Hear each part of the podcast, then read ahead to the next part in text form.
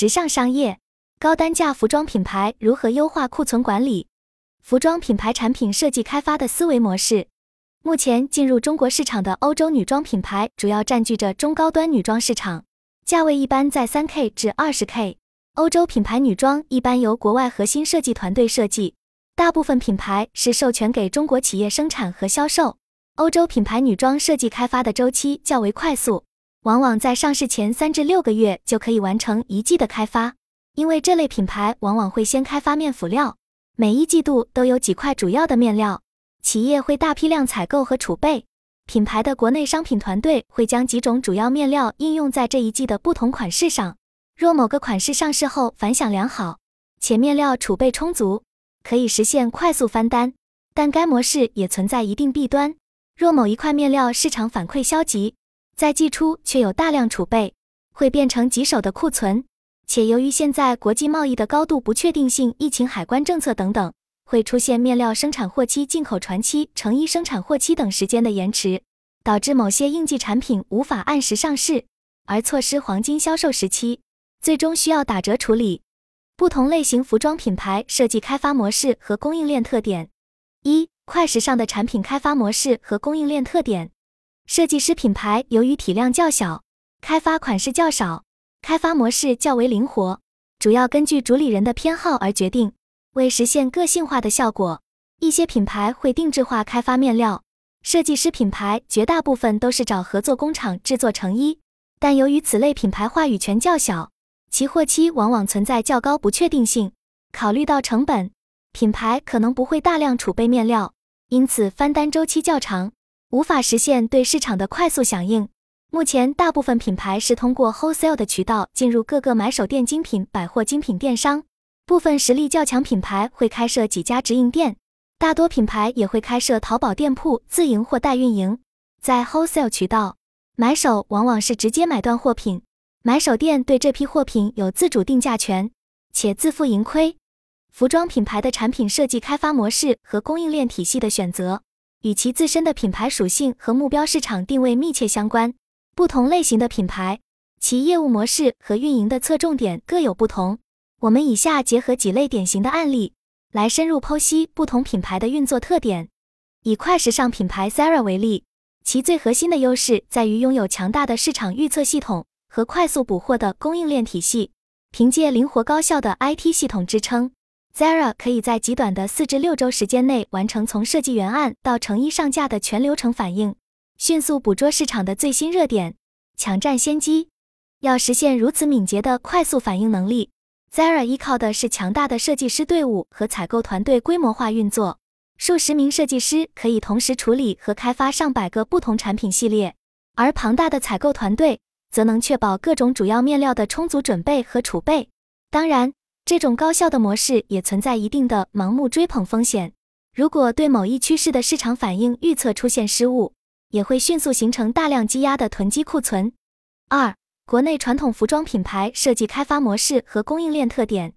相比之下，国内的传统服装品牌的产品开发模式则存在一定的缺陷。这类品牌一般会提前九至十二个月就开始着手开发设计新品，周期比较长。由于设计师人手较为有限。供应链的反馈调整也较为缓慢，在较长的准备期后，对市场需求量的预测若出现错误，也很容易造成两极分化的后果。如果预测量偏高，在初期订货阶段就确认了过多量产计划，到销售期就很可能出现大量积压的囤积库存；而若预测偏低，某款新品市场反响热烈，成为暴利款，但由于没有提前准备充足的面辅料储备。就无法快速安排追加生产补货，也会错失销售高峰期。这需要品牌采购部门提前与面料供应商进行充分准备与沟通，尽量储备足够的现货或短货期面料，以应对需求变化，并且长期与特定生产厂家和供应商合作，构建稳健的供应链合作模式和合同细节。三、欧洲女装品牌设计师品牌的产品开发模式和供应链特点。目前进入中国市场的欧洲女装品牌，其产品开发模式又有不同的侧重点。以英伦风格见长的百丽为例，其设计工作一般由欧洲总部设计师团队完成创意构思，而国内团队则负责把控产品的工艺细节。其显著优势在于，每季度会提前确定几款主打面料，提前在欧洲就完成采购和大批量的面料储备。这样，当某款式反响强劲，中国团队可以快速下单增产补货。但该模式存在的问题在于，若市场反响不佳，预先囤积的主要面料也会出现大量的库存。且现在全球供应链环境变化不确定性加大，原料或成衣供应出现延误也较为常见，导致应季产品无法准时推出，错过销售旺季。这需要提高供应链的灵活性。再如一些小规模的原创设计师品牌，其开发模式又有不同的特点。根据创意需求，这类品牌可能会专门定制开发一些特殊面料，比如国内青年设计师品牌当仁，就以小批量定制印花闻名。但受体量限制，很难采购大批量储备通用面料。这类品牌主要依靠代工工厂生产成衣，但工厂的交期不确定性较大，很难保证快速交付。他们主要通过渠道代销，自营渠道有限。综上所述，我们可以看到不同品牌根据自身情况选择不同侧重点的设计开发模式和供应链模式，针对性强，但也各有优劣。充分认识不同模式的特征。有助于品牌更好地把握市场机遇，规避潜在问题。仅靠模仿和移植难以长期取得优势，还需要考量自身情况进行差异化定位和规划。高单价服装品牌如何优化库存管理？一、如何做商品企划和设计开发？高单价服装品牌无疑面临较高的库存风险，合理有效的库存管理对其盈利水平影响重大。要做好这一环节。需要从产品开发、运营管理、渠道销售等全流程进行系统化思考，实现精准的闭环管理。以产品开发为例，这一初期环节对后续库存情况具有重要影响。单纯依赖历史数据进行设计开发，很难准确把握当下市场的变化，还需要深入研究竞品情况，了解定位变化。定量分析很重要，但企划人员也需要兼具敏锐的商业洞察力。能够捕捉最新的消费热点，设计师更需要在借鉴经典元素的同时，保持强烈的创新思维，用独特点子激发用户购买欲望。只有不断满足用户新奇感，产品才能持续推动业绩增长。以 Versace 品牌为例，其2022早春系列就遵循了创新设计的理念。该系列汲取了古希腊和古罗马元素，但在颜色运用和面料工艺上进行了大胆突破。配以明星模特强势的秀场表演，成功吸引了众多用户的眼球。该系列产品上市后广受追捧，很快销售一空，这印证了创新设计的重要性。二、如何做商品运营和供应链管理？在后期的产品运营过程中，除开发外，还需要重点关注商品能否准时上市这一关键环节。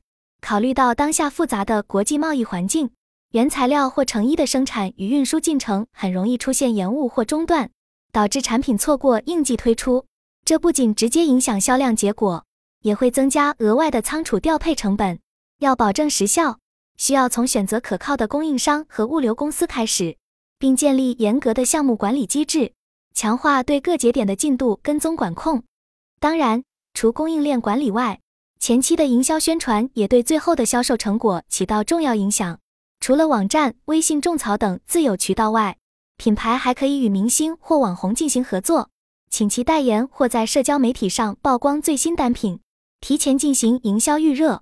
还可以举办高规格的发布会或时装秀，吸引媒体关注。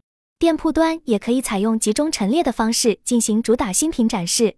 只有整合多方资源进行推广，才能营造有利的销售态势。三、库存商品处理方法。对于已形成的库存商品，后期也需要采取多种方式进行处理，最大限度回收成本。常见做法包括降价销售或开设折扣店。高端品牌也可以考虑与网站或奥特莱斯中心合作，打造临时特卖活动。电商平台提供了重要出口，今年直播带货也崭露头角。如果库存总量较大，还可以考虑整批处理给专业尾货商。对于顶级品牌，需要注意减标，以维护品牌形象。综上所述，高单价品牌如果想要有效控制库存风险，需要从开发、运营、渠道等全流程入手进行系统化思考，做到准确预测、灵活应变。同时，还需要不同部门充分协调配合。只有全链路精准运转，才能真正实现库存的闭环管理，使库存风险可控、损失最小化。这需要企业在实践中不断积累经验，持续优化完善这一管理体系。